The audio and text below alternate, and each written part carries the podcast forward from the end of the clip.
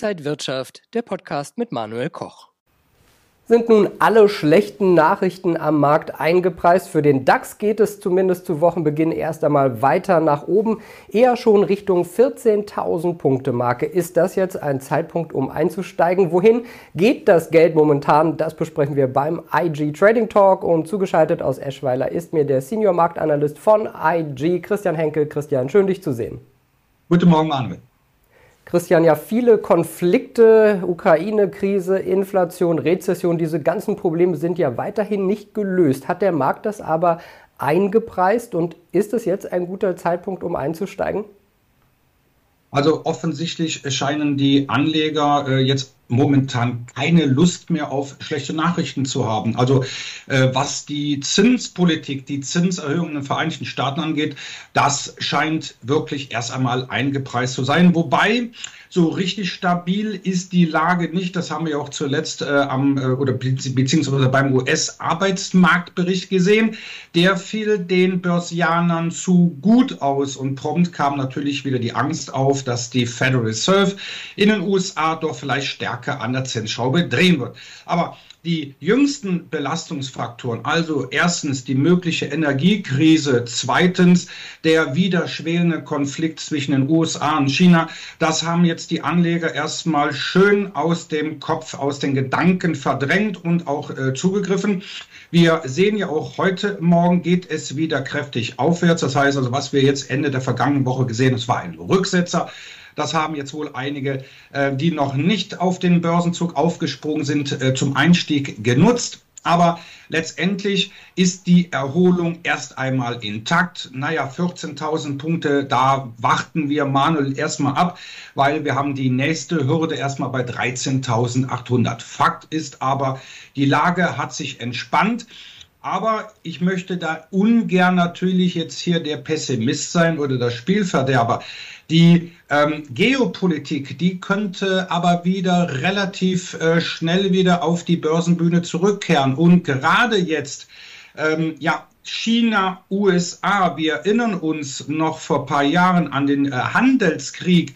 Ja, diese hatte natürlich die Finanzmärkte deutlich gen Süden geschickt. Und jetzt naja, jetzt haben wir wieder ein Kräftemessen zwischen diesen beiden äh, Blöcken und äh, um die kleine Insel Taiwan. Ähm, ja, wer setzt sich letztendlich durch? Können wir hier das auch friedlich ähm, letztendlich schlichten oder kommt es wieder zu Sanktionen und Gegensanktionen? Das bleibt erstmal abzuwarten. Ja, also die Krisen und Probleme sind weiterhin da, die Unsicherheiten. Äh, du schaust dir ja gerne an, wohin das Geld fließt. Da hast du uns eine Grafik mitgebracht und man sieht, Dividendenpapiere gewinnen an Boden zurück. Ja, das ist so, wir, ähm, ich sage mal ganz einfach so die klassische Chartanalyse. Die meisten Zuhörer, Zuschauer und Zuschauerinnen, äh, die sich damit befassen, kennen natürlich das Prinzip.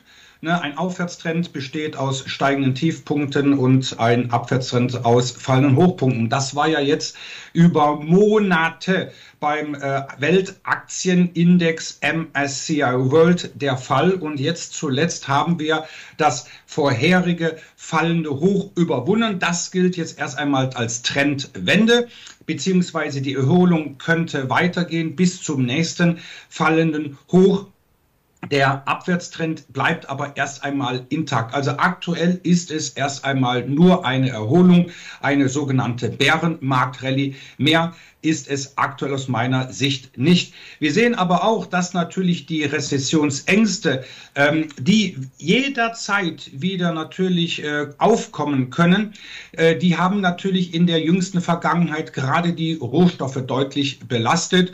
Na, natürlich klar die Angst dafür, dass äh, die Nachfrage nach Öl, Kupfer, Aluminium äh, zurückgeht, hat natürlich ihre Spuren hinterlassen. Und wir sehen natürlich auch mit dem Wiedererstarken der Aktienmärkte geht es an den Anleihemärkte zurück, wobei wie wir das vielleicht jetzt auch hier im Chart sehen können, am Beispiel der zehnjährigen US-Staatsanleihen, da ist der kurzfristige Aufwärtstrend noch intakt. Aber letztendlich, wie es schon in der Überschrift steht, Dividendenpapiere gewinnen halt Boden zurück. Lass uns vielleicht auch noch mal genauer auf den DAX schauen. Auch da hast du uns eine Grafik mitgebracht. Kann man hier sagen, dass das Gröbste jetzt schon überstanden ist? ich will mal so sagen, das Schlimmste konnte erst einmal verhindert werden. Ähm, natürlich haben wir uns von dem Allzeithoch bei 16.300 äh, aus dem vergangenen Jahr doch deutlich natürlich nach unten entfernt. Aber wir sehen auch hier im sogenannten Big Picture, also das ist der Langfristchart auf Monatsbasis, dass der Aufwärtstrend aus dem Jahr 2003 also der Trend feiert jetzt 19 Jahre Beständigkeit, dass dieser jetzt zuletzt mehrmals getestet wurde und verteidigt werden konnte. Natürlich ist es klar aus der charttechnischen Perspektive, wenn der DAX diese sehr wichtige Unterstützung ja am Ende dieses Monats, der August ist ja noch recht jung, unterschreiten sollte, das wäre natürlich schon ein immenser Rückschlag. Aber aktuell sieht es danach aus, dass wir auch äh, neben diesem Aufwärtstrend eine andere sehr wichtige Marke, die ja eigentlich zu wenig genannt wird, nämlich das ehemalige Allzeithoch aus dem Jahr 2017 bei 13.534. Dieser Widerstand hatte uns vier Jahre lang einen Strich durch die Rechnung gemacht. Dieser ähm, Widerstand, der jetzt wieder natürlich uns im Weg steht, da sind wir aktuell deutlich darüber. Das haben wir schon auf Tagesbasis hinter uns bringen können, auch auf Wochenbasis. Und als letzte Bestätigung sollte also diese Hürde dann noch Ende des Monats überwunden werden. Dann könnte die Erholung fortgesetzt werden. Dann hättest du recht, dann geht es in Richtung 14.000. Da setze ich sogar noch einen drauf.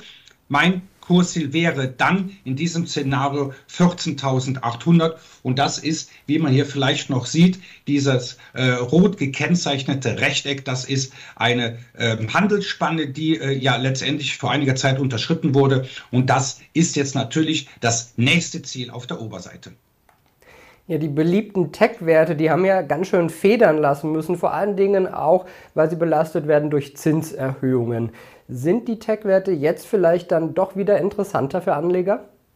Naja, es sieht fast so aus. Ähm, kurzum gesagt, steigende Zinsen sind Gift für Technologieaktien. Also da haben wir eine sehr hohe Korrelation, eine negative inverse Korrelation. Das heißt, wenn wirklich die Zinsen steigen, äh, ja, werden natürlich Tech-Aktien verkauft. Aber jetzt gehen wir erstmal davon aus, dass und was die Anleger, die Marktteilnehmer erstmal erwarten, dass wir diesen äh, Belastungsfaktor erst einmal eingepreist haben. So, charttechnisch ist natürlich der Nasdaq 100 äh, sehr interessant.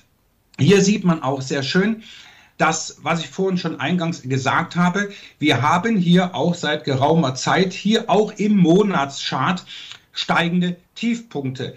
Das ist ein intakter Aufwärtstrend. Und auch das letzte markante Tief aus dem Jahr 2020, das haben wir zuletzt annähernd erreicht aber nicht unterschritten. Davon haben wir uns erstmal nach oben entfernt.